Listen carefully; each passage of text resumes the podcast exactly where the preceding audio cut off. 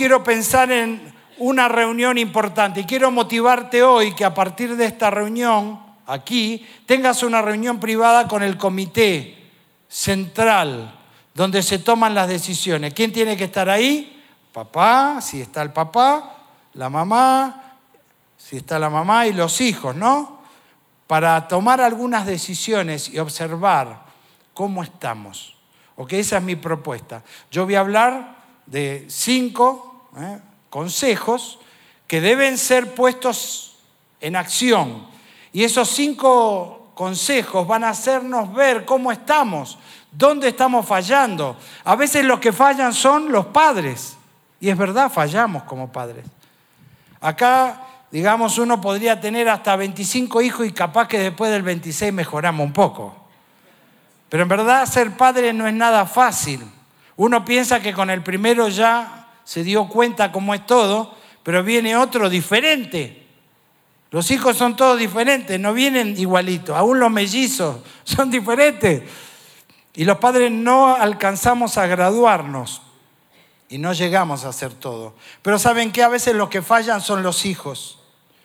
Los hijos llegan a una edad donde empiezan a tomar decisiones y piensan que las pueden hacer por sí mismos y se olvidan de los padres y cometen graves errores y se causan daño a sí mismos. Los padres sufrimos cuando los hijos toman malas decisiones. Desgraciadamente a veces quisiéramos impedir que se equivoquen, pero ¿qué creen?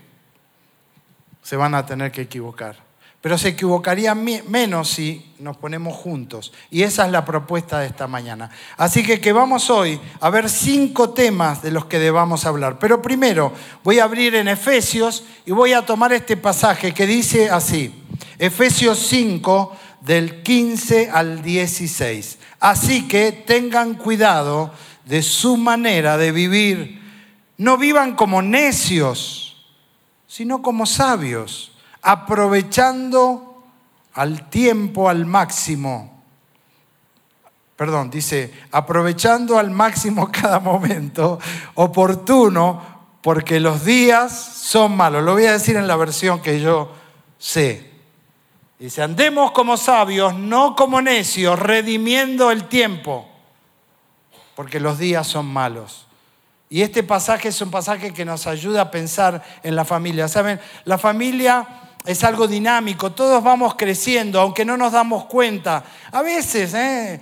en la estatura, el pantalón que quedó cortito, eh, te vas dando cuenta que el tiempo va pasando, va pasando, y pronto esos pantaloncitos ya no le van y hay que comprarle otro y los zapatos. Después llega esa, época que el, hijo se mide con vos y te cree, quiere pasar. Y a veces sí pasa que el hijo, no sé, toma más sopa otra leche diferente, no sé, y crece y te mira, ahora ya creció más que el papá. Pero en verdad el tiempo es dinámico.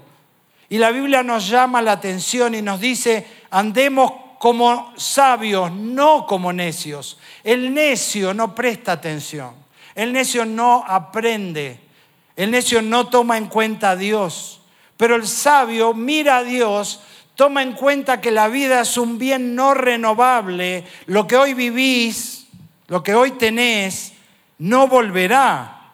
Está claro, el presente es hoy, ahora, y cada segundo que pasa se va y no vuelve. Por eso la Biblia dice, andemos como sabios.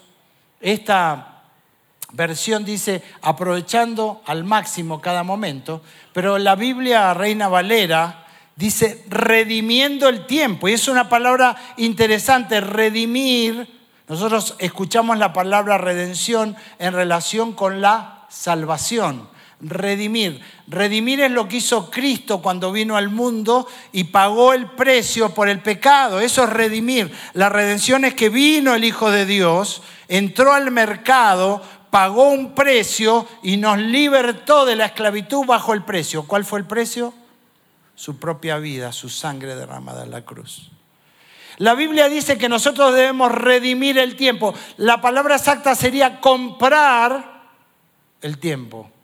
Ahora, yo no sé si vos sos de rochón o de rochona, pero resulta que muchas veces si nosotros no somos sabios, cometemos el, el error de derrochar el tiempo. Y el tiempo no va a volver. si yo no empleo bien el tiempo con mis hijos hoy, y le hablo acá a los padres y madres, o padres o madres, que tienen los hijos chiquitos y estás cambiando pañales y pensás, esto no se acaba más. ¿Hasta cuándo los pañales? Pero bueno, después se vienen los pañales y viene otra etapa. Y después viene la etapa ya de jovencito y corren y tienen esa energía. Y piensas que no se va a acabar, pero se va a acabar. Y luego viene el tiempo de la adolescencia. ¿Cuántos conflictos vienen ahí? Prepárate. Pero cada etapa es maravillosa. Cada etapa es hermosa. Y aún después, cuando dicen, papá, me voy a casar. Va a venir ese momento. Mamá, encontré el muchacho de mi vida. Y eso eh, parece que no va a llegar porque está chiquito, pero va a llegar. Y luego los casamos. Y luego se van de la casa. Y toda etapa es maravillosa. Después te hacen abuelo. es otra etapa lo que Dios tiene es maravilloso. Por eso la Biblia dice andemos como sabios. Vamos a nuestros cinco temas que debes hablar. Siéntense en la mesa y hagan esto de una manera intencional. El primero, ¿cómo compartimos? El compartir. El compartir el uno al otro, especialmente de los padres. Yo pienso cuando, cuando hablo de compartir en David y Salomón, dos reyes el rey David y el incipiente rey Salomón. ¿Qué palabras hubo de parte de David para preparar a su hijo Salomón? Seguramente fue tiempo juntos, muy seguramente, y la Biblia nos hace ver proyectos, legado, enseñanza. Eso es lo que nosotros tenemos que compartir. Tiempo juntos, proyectos. Hagamos cosas juntos, legado. Dice la Biblia allí, palabra de Dios, primera de Crónicas 28, por favor, del 9 al 12. Primera de Crónicas 28, Antiguo Testamento, del 9 al 12. Palabras de David a su hijo.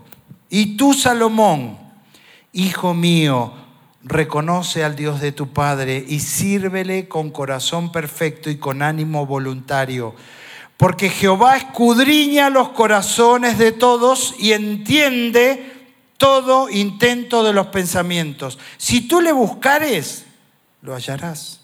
Mas si lo dejares, Él te desechará para siempre. Mira pues ahora que Jehová te ha elegido para que edifiques casa para el santuario. Esfuérzate y hazla y David dio a Salomón su hijo el plano del pórtico del templo y sus casas y sus tesorerías, sus aposentos, sus cámaras y la casa del propiciatorio. Asimismo el plano de todas las, las cosas que tenía en mente para los atrios de la casa de Jehová, para todas las cámaras alrededor, para la tesorería, para la casa de Dios, para las tesorerías de las cosas santificadas. Cuando dice tesorería, es que David mismo había provisto todo lo necesario, oro, plata, madera, los artesanos necesarios. Y ahí, como dice ahí los planos, este fue un proceso en la vida de David. David ya siendo maduro, un rey que había conquistado y había logrado el éxito, puso en su corazón el hacer algo para Dios. Y lo que quiso hacer era la casa de Dios, el templo. Pero Dios le dijo, no lo vas a hacer tú. Yo creo que esto le, causó dolor a David, porque era una pasión que él tenía, algo que él sintió de ver la casa de Dios. Pero Dios le dijo que no. Cuando a veces Dios te dice que no, uno dice, bueno, no, me deshago de este proyecto, ¿no? Pero no fue así con David, porque Dios le dijo, lo va a hacer tu hijo. Entonces él transfirió a su hijo todo lo que había en su corazón. Es una transferencia santa cuando un padre transfiere al hijo. A veces es el negocio de la familia. O es tu profesión. Y yo me imagino a David poco a poco haciéndole esa inducción, ¿no? De chiquito. Tendría una maqueta, no sé, le mostraría, mira, acá va a estar esto. Por acá van a entrar los sacrificios y Dios va a bendecir todo esto. Y el, chico poco a poco fue creciendo. ¿Sabes que hay una época en la vida de nuestros jóvenes que quieren estar con nosotros? ¿A dónde vas, papá? ¿Puedo ir con vos? No, no, no, ahora no. Quédate. A veces tu hijo quiere trabajar contigo. Yo me acuerdo de mi Estevita. Mi Estevita era muy eh, así eh, activo, así muy, ¿no? Una vez la, maestra me dijo, tienen que llevarlo a que le den la medicina esa porque era muy hiperactivo, ¿no? Entonces lo llevé al doctor, el doctor Nelson, un amigo misionero, y él lo vio, lo, dice, no, decirle a la maestra que tome ella la medicina. La que tiene que estar tranquila y tener paciencia es ella. Este, un niño sano se mueve y corre y hace travesuras. Pero Esteban me miraba muchas veces, era chiquito, yo me, tenía en ese tiempo un, carro de mi época, así, un carro que no era inyección ni era electrónico, sí, estoy diciendo un auto convencional, un Land Rover del modelo 70. O sea, un carro. Y eso yo sabía bastante de vehículos, me encanta la mecánica. Y yo desarmaba el carro, desarmaba el carburador, y ustedes saben lo que un carburador tiene muchos resortitos, tiene los y muchos tornillitos muy chiquitos, tenés que tener cuidado de no perder algo porque no va a funcionar. Si Mi hijo me miraba y yo lo veía que se le salían los ojos. Déjame, papi. No, no, no, quédate acá. Él quería trabajar conmigo, pero en esa época no me daba mucho la cabeza de entender lo que ahora entiendo, ¿no? Él quería ser participante conmigo. Yo debería haber hecho algo creativo, de pronto comprar un carburador viejo y que él trabaje en su carburador y yo en el mío. Eso podía estar bueno. Ir a una desarmadero, no cuesta mucho un carburador viejo y trabajar. Así que perdí el tren ahí. Después una vez, yo estaba pintando una reja, siempre cuento esto, es gracioso. Pinté la reja y terminé la tarde ya para seguir al otro día. Puse el pincel en tiner, ¿no? Y me fui a bañar y cuando vuelvo está Esteban todo sucio, lleno de pintura. Y lo miro y yo medio me imaginé, digo, ¿y qué hiciste? Te pinté el carro, papi. Ah, yo dije, chuta, este tipo. Y vos sabés que yo dije, me, di una gana, digo, le voy a dar, porque hizo una, y fui a ver el carro, estaba pintado todo así una pincelada, más o menos, o sea, no, de negro, el carro era azul. Yo hice el cálculo, tengo que llevarlo, esto hay que pintar de vuelta el carro. Pero él estaba al lado y me miraba con una sonrisa como que él me había ayudado, ¿no? Él había hecho algo bueno. Me ayudó, papi, te pinté el carro. Y menos mal que no le di, porque no era el momento. Él no hubiera entendido, porque en verdad él creía que había hecho bueno algo bueno. Pero pasaron los años y él llegó a, esos 16 años y me di cuenta de lo que no había hecho antes. Entonces dije, bueno, todavía estamos a tiempo. Y en aquel tiempo compramos un Volkswagen, un escarabajo, viejo y todo roto, y comenzamos un proceso de arreglo. Poco a poco lo fuimos desarmando, le poníamos eh, los huecos fibra de vidrio, o sea, hicimos un trabajo de restauración dentro de nuestras posibilidades. Lo pintamos. Y cuando llegó los 18 años, Esteban tuvo ese carro y fue su primer carro. ¿Saben qué? Esteban ahora vive en México.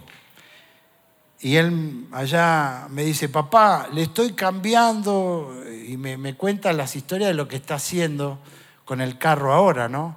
Y yo veo, bueno, eso fue como una siembra para el futuro, algo que no le va a estorbar nunca, algo que yo sabía, algo con lo cual fuimos compinches, algo con lo cual podíamos vibrar por el mismo deseo. Y saben que yo creo que eso es algo fundamental. Y si vas a hablar de algo con tus hijos, con tu hija, es eso, ¿Dónde nosotros podemos compartir algo? ¿Dónde podemos compartir algo que yo sé y le puedo dar? Y a veces son ellos que te pueden dar. Cuando se trata de celulares y tema de computador, seguro que tu hijo sabe un poquito más que vos, si sos como yo, ¿no? Del siglo pasado. Entonces, eso es algo que podemos hacer una inducción. Eh, las mujeres, ¿no? Anita, me acuerdo que cuando eran chiquitos los sentaba y mientras ella hacía la comida les daba una cebolla, algo, con un cuchillo que no estaba afilado y ellos hacían su parte.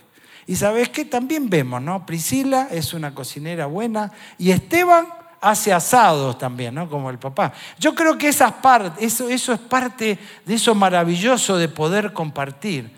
Por eso debemos pensar en esto del tiempo. Y yo no sé dónde estás, por ahí estás al principio con niños chiquitos. Bueno, tenés más tiempo, ¿no? Y estás escuchando y podés ser sabio y tomar decisiones desde ahora. Quizás ya están grandes, pero no está todo perdido. Puedes traerlos todavía a la reunión y buscar intencionalmente compartir. A veces lo que compartimos es responsabilidad y está bien. Pero a veces, si es el negocio, eh, parece que es el único trabajador que no cobra ese, ¿no? Tu hijo.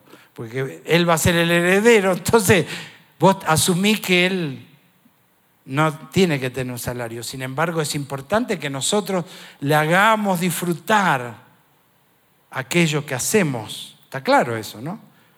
Para que Él quiera seguir, para que Él quiera tomar el camino correcto. Por eso el compartir es muy importante. ¿Ok? Segunda palabra, reconocimiento. Reconocimiento. Filipenses capítulo 2, 19 al 20. Este es un padre espiritual, es Pablo. Timoteo era como su hijo. Así dice, a mi hijo en la fe, ¿no? Timoteo. Pero mira lo que dice de él, Filipenses 2, 19 al 20. Espero en el Señor Jesús enviaros pronto a Timoteo para que yo también esté de buen ánimo al saber de vuestro estado, pues a ninguno tengo del mismo ánimo y que tan sinceramente se interese por vosotros. Mira, Pablo dice de Timoteo, no hay otro como él, porque él tiene un interés genuino por ustedes, como pastor era, ¿no? Porque Pablo lo había encomendado y lo había enviado a hacer la tarea pastoral, pastoral aunque era joven y él podía reconocer en él ese genuino interés en las personas. Y él decía, ninguno tengo como él, que tiene tan interés tan genuino en ustedes. Y esto muestra lo que el padre debe hacer. El padre debe tener un reconocimiento público con los hijos. Este es mi hijo. Eso cuesta muy poco cuando son chiquitos, ¿viste? El primer hijo, varón, este es mi heredero y estás allí con un orgullo manifiesto y a todos los que te ven, este va a ser mi sucesor. Pero pasa el tiempo y ahora es un adolescente. Y sabes que esos elogios parecen que desaparecieron. Esas palabras de qué bien que hiciste se transforman en reclamos, a veces en exigencias demasiado altas. A veces las notas, ¿no? Viene con la nota, una nota más o menos y queremos que tenga una nota alta, un 10, no sé, un 20, depende de la evaluación. Pero está haciendo un buen esfuerzo. Y es importante nuestra palabra de reconocimiento. Por eso el reconocimiento debe ser público. Y la reprensión privada. El reconocimiento público, hazlo, dilo si querés ponerlo en el Facebook, pero no pongas en el Facebook la reprensión. No dejes que otros escuchen la reprensión. No dejes que los empleados escuchen la reprensión. No dejes que la gente que está alrededor escuche la reprensión. La reprensión es privada. Si eres el papá, tú y él, la mamá lo mismo, privadamente. Para que ellos reciban lo que necesitan. Aceptación. Aceptación dice, confío en ti, aunque las cosas no salgan bien. Mi hija hace algún tiempo atrás estaba en la universidad recién empezando. Ella bueno, había estudiado materias humanísticas y de pronto se encontró en una carrera donde química y matemáticas y otras que ella no había sido tan aplicada. Iba en su carrera iniciando y de pronto en química, ella está estudiando enfermería y química fundamental, y ahí se queda. Y en verdad la distancia, porque no estaba con nosotros, era difícil decir, ¿qué, ¿qué debo decirle? ¿Cómo animarla? Porque cada palabra, y yo me acuerdo orando y diciéndole, a Dios, ayúdame a poner las palabras correctas, porque no quiero en una palabra desalentarla en ese momento que la misma circunstancia le decía abandonar. Un maestro de eso, ¿de qué me va a decirle? Deja, deja nomás, ya no estudies más. Todo era así. Y me puso a mí en la necesidad de saber qué debía hacer. Y me acuerdo que elegía las palabras diciéndole, tú puedes, inténtalo nuevamente busquemos a Dios la salida. ¿Y saben qué? Ella volvió a rendir. Un gran desafío, un tiempo de estudio, tuvo que buscar gente que la tutoree porque era difícil, mucha terminología, muchas cuestiones que saber. En esa carrera la química es lo más importante porque todo medicamento químicamente son los doctores dicen dele tal medicina, pero es la enfermera la que mezcla.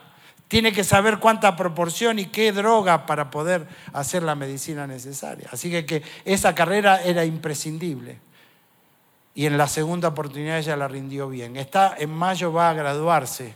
Y voy a ser un papá orgulloso yendo a ver cómo ella va a recibir su diploma y su sueño de ser misionera, enfermera en algún lugar del mundo. ¿Saben qué? Pienso volviendo atrás que la tarea como padre es tan importante. De esto quizás depende ese ánimo que necesita para seguir. Esa palabra que dice, confío en ti, te equivocaste, fracasaste en algo, pero no perdiste la, la guerra, perdiste una batalla, pero no la guerra. Está todo por delante, levántate. Y esto es la tarea que Dios nos ha dado. Tener para ellos reconocimiento aprobación que dice tú vales, apoyo, siempre voy a estar allí, aunque te vaya mal, aunque te vaya mal, aunque a nuestros hijos les vaya mal, y a veces como el hijo pródigo, nunca dejan de ser nuestros hijos, nunca dejan de ser nuestros hijos.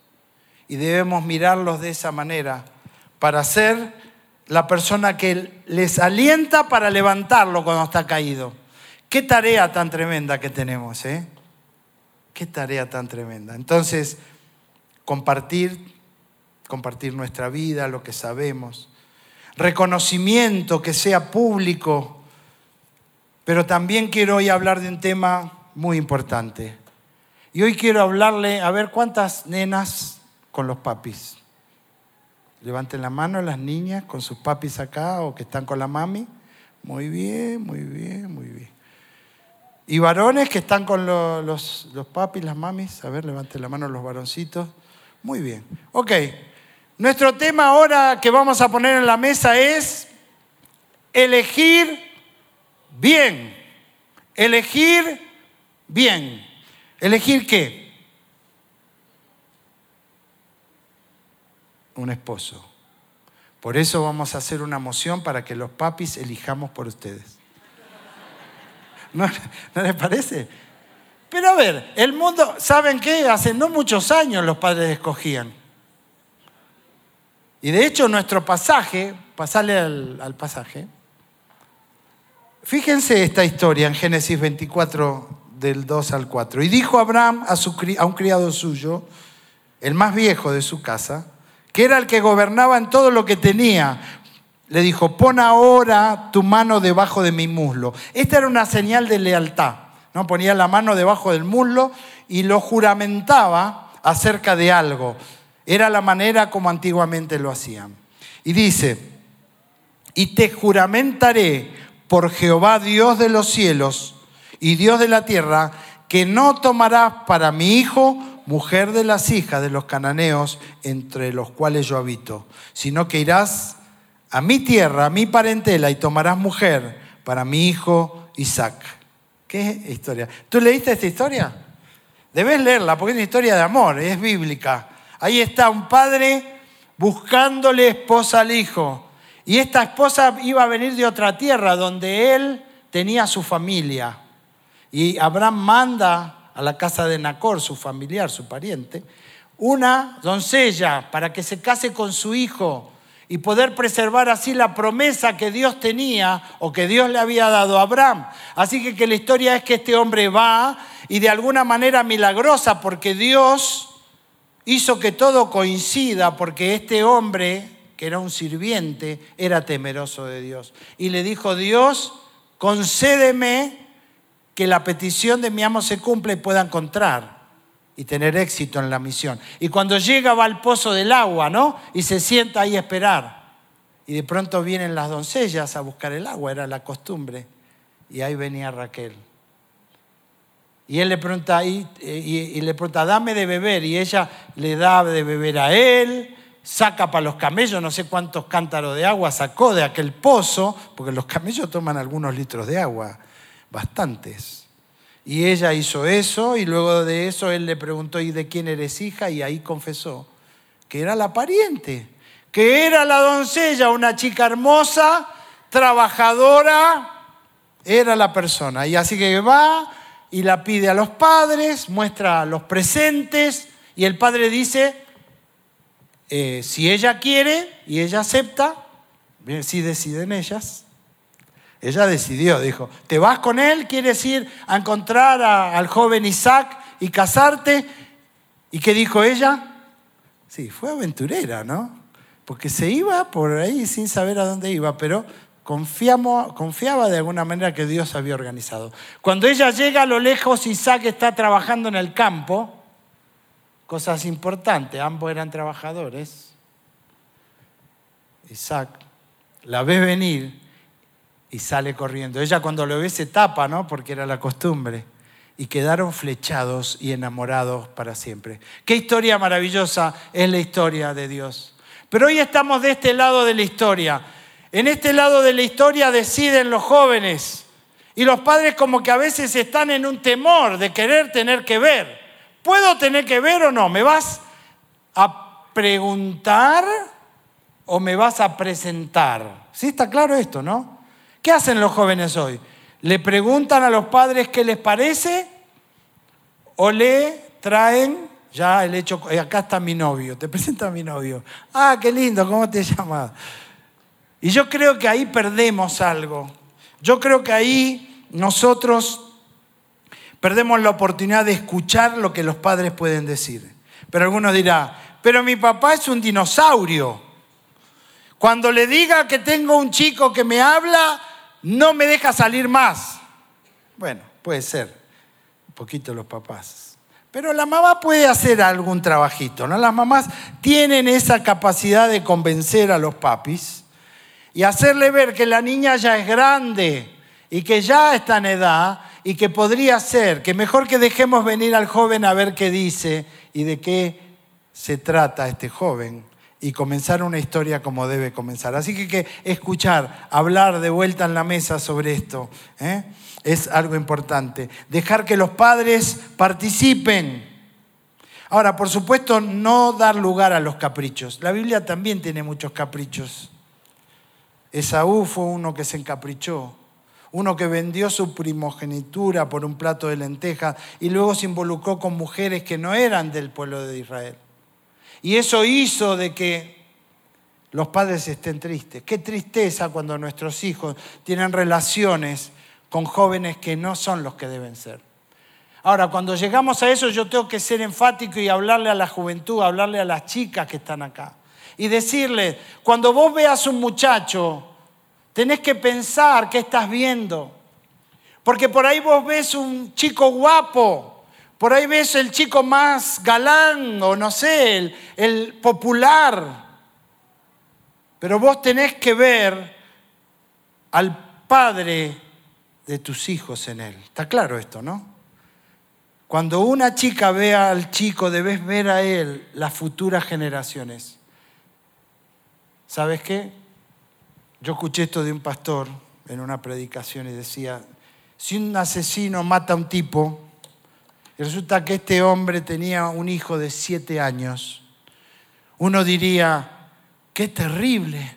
Este tipo le arrancó a ese niño su papá a los siete años. Va a vivir el resto de su vida sin tener un padre.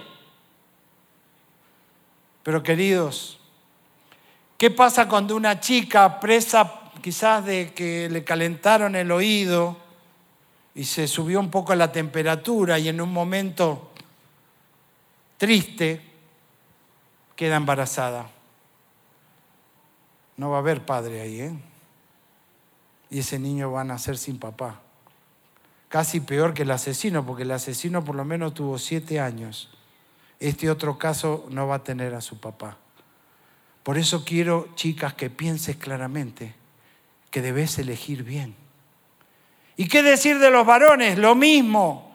Tenés que pensar que ella va a ser la madre de tus hijos. ¿Qué debe haber en un chico o en una chica? ¿Qué querés ver? Qué guapo que es, qué bien que baila reggaetón. Es el centro de la fiesta, pero por ahí es un vago que vas a tener que trabajar el resto de tu vida para mantener a tu familia, vos.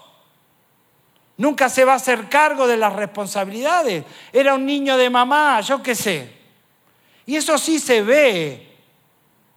No hay que ser demasiado perspicaz, inteligente, visionario. Solo mira, abre tus ojos, no te dejes encantar por las palabras o por el good looking de ella o de él. Por eso la iglesia es el lugar. Acá en la iglesia se ve claro los chicos que están ahí sirviendo a Dios. ¿Cuáles son los que van a los viajes misioneros? ¿Cuáles son los que están para hacer minga y trabajar? Y qué lindo que los jóvenes se conozcan acá y puedan verse ambos que están sirviendo y están amando a Dios y son parte de algo acá en la iglesia y entonces se prende la llamita. Así que, que es muy importante elegir bien, ¿ok? Y tengo que avanzar. Entonces, compartir, elegir bien, pero ahora mira, no interponerse no interponerse. Esta es una regla ineludible en el éxito de los hijos. No interponerse. ¿En qué? En esta ecuación, poneme la otra. Hay una ecuación. Decisiones más acciones igual consecuencias. ¿Sabes lo que hacemos los padres? Irresponsablemente. Cuando nuestros hijos se equivocan y van a sufrir consecuencias por eso, nosotros lo alivianamos, nos hacemos a veces cargo de las consecuencias de ellos. Padres van a hablar a los maestros, le gritan a los maestros, se ponen bravos porque le puso una mala nota y el maestro después tiene miedo y es así, ¿eh? El maestro toma temor y ya no corrige más a tu hijo. Y sabes que perdiste, ¿no? Tu hijo no va a ser corregido, no va a llegar a donde debe llegar porque no se cumplió la regla. Vos podés ayudar a tus hijos a que tomen buenas decisiones. Podés ayudarlo a que de pronto en sus acciones haga lo que tenga que hacer. Pero hasta ahí podés hacer. Porque si vos trastocás el resultado, le trastocarás algo acá. Y eso es lo que está pasando en nuestra sociedad. Los jóvenes creen que no hay consecuencias. Las canciones dicen viví la vida loca, claro, viví la vida loca y después hacete cargo de las consecuencias. El día después no aparece en las películas. El día del lloro, el día de la amargura, el día de las consecuencias de esas malas decisiones, las pagan el resto de su vida. Por eso los padres tenemos que ayudarlos. ¿eh? La locura de alterar la regla es algo trágico. Por eso debemos comenzar cuando son pequeños. Porque cuando son pequeños, la ecuación de, de las reglas, de lo que, lo que decidís y lo que haces, no tiene que ver con grandes consecuencias, pero a veces ahí es que le hacemos. Está el niño llorando porque quiere el helado, todavía no almorzó. Y vos le decís, bueno, no, no tenés que tomar el helado, vamos a tomar todo después, todos juntos. No, quiero ahora. Entonces llora, hace un berrinche. Y los padres que somos a veces blandos de corazón. En esa tontería, en esa pequeña cosa, decir, bueno, toma el heladito, nene o nena, nenita, toma el heladito. Pero mirá que ahora no vas a tener, ¿eh? Y resulta que terminas de almorzar y estás sirviendo y te mira ella y te pone el coso. Yo también quiero. No, ya tomaste. No, ah, otro berrinche. Y para evitar el berrinche, ¿qué hacemos? Le damos el helado. Y, en ese momento era bastante fácil decir no. Pero ahora llega el tiempo donde ella es grande o él es grande y viene con un novio que a la vista de todos no es el que debería ser. Pero como no hiciste el trabajo anterior, ahora es más difícil. Pero de todas maneras está la posibilidad de que le pongas palo en la rueda. Ese es un dicho argentino. Ponerle, dificultad, hacerle difícil el camino. Si vos ves que tus hijos están tomando decisiones, hacerle difícil para que sus acciones no los lleven a consecuencias tristes, las cuales no puedan ser remediados. ¿Ok? A veces somos blandos, ingenuos. Queremos evitarle el sufrimiento, pero el sufrimiento va a venir después de otra manera peor. Sí está claro esto, ¿no? Va a venir y no vas a poder hacer nada, vas a estar llorando con tu hija y con tu hijo. Y, quizás pensaría, si le hubiera impedido antes esto, pero ahora... A veces los padres creen que vas a perder al hijo si lo disciplinas. Como que hay una amenaza, ¿no? Y hoy los jóvenes son un poco altaneros, ¿no? Como que enfrentan a los padres, a ver qué vas a hacer, y te prueban, a ver qué vas a hacer. A ver, vení para acá, vení que te voy a dar. No, tenés que ser sabio, pero tenés que tomar las decisiones. ¿Sí está claro? Te lo digo así, como una vez leí Dobson, dice, que los, los jóvenes, son como un jabón en la ducha, ¿viste? Te estás duchando y se te cae. Si lo apretás mucho, se, va. Tienes que tenerlo con mucho cariño, con mucho cuidado, ¿no? Y esa es la manera que debemos tratarnos para poder hacer. Así que, ¿qué, qué les parece si esto lo hablamos? Hijo, no quiero interponerme en las consecuencias. El hijo pródigo fue eso. ¿Se acuerdan del hijo pródigo? ¿Sabía el padre que iba a fracasar? ¿Le dio todo? Sí, le dio todo. Y se fue el hijo a vivir perdidamente, pero nunca el padre fue a buscarlo. Está claro, ¿eh? El padre lo dejó, porque el padre sabía esta ley. Y sabía que él no podía interrumpir las consecuencias de las malas decisiones. Quizás lo, lo intentó convencer antes, pero no hubo caso. Así que que lo dejó ir. Y aquel día, desde aquel día que él se fue, ¿qué hizo el papá? Esperaba todos los días el regreso de su hijo. ¿Ok? Y esa era la actitud. Y el día que regresó lo corrió a abrazarlo, lo bañó, lo, limpió, le puso el anillo, hizo fiesta porque su hijo se había perdido y había regresado. Pero sí todavía podemos nosotros ahora que están chiquitos, trabajar en esto. ¿Cuál era la ecuación? Decisiones más acciones igual consecuencias. Enseñémosle de a poquito, de a poquito. ¿Y sabes qué? Seguramente va a aprender y va a evitar la destrucción.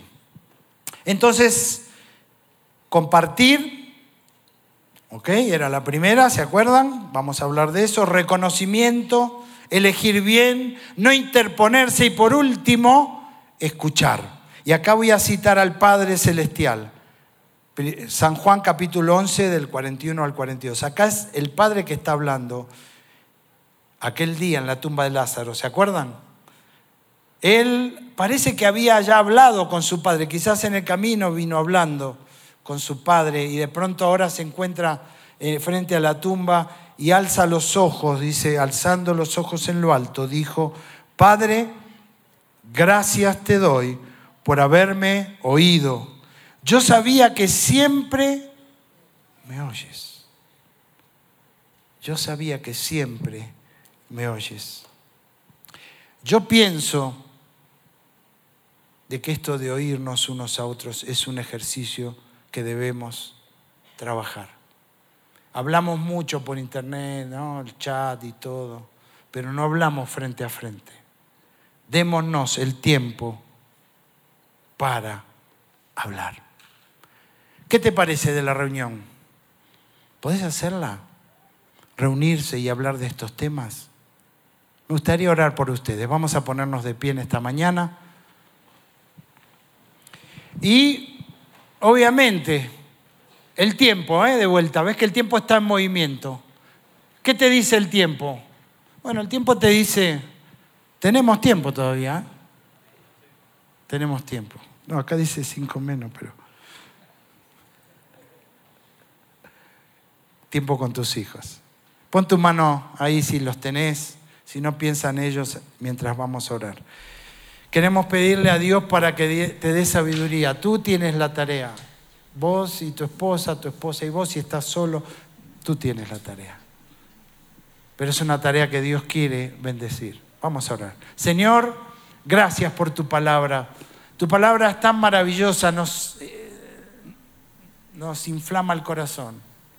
Nos hace pensar en nuestras generaciones en lo que tú has hecho el día que nos trajiste a este mundo y luego cuando nos casamos y ahora con nuestros hijos. Pero esta tarea es muy grande, Señor. No podemos solos. Quiero rogarte por cada padre aquí. Dale sabiduría en su trato con sus hijos varones. Dale mucho tino con sus hijas mujeres, Señor. Bendigo a los padres con hijas mujeres para que sean sabios en comunicar ese amor de padre que va a garantizar a ellas una seguridad afectiva. Ruego por las madres que están acá haciendo esa tarea de modelar para las hijas, de cuidar y hablar en esa intimidad que muchas veces las madres tienen, en esa intimidad personal con los hijos. Gracias por estas madres abnegadas Quiero rogar por las madres solas que están luchando para sacar adelante a su familia. Quizás hay algún padre solo también enfrentando la paternidad. Sosténlos. Tú eres nuestro Dios. En ti confiamos. Gracias por estas familias. Las bendecimos, Señor, y rogamos por ellas en el nombre de Cristo nuestro Señor.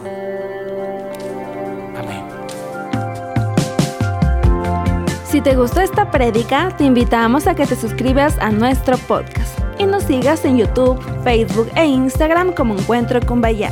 Además, recuerda que cada semana tendremos una prédica nueva para ti.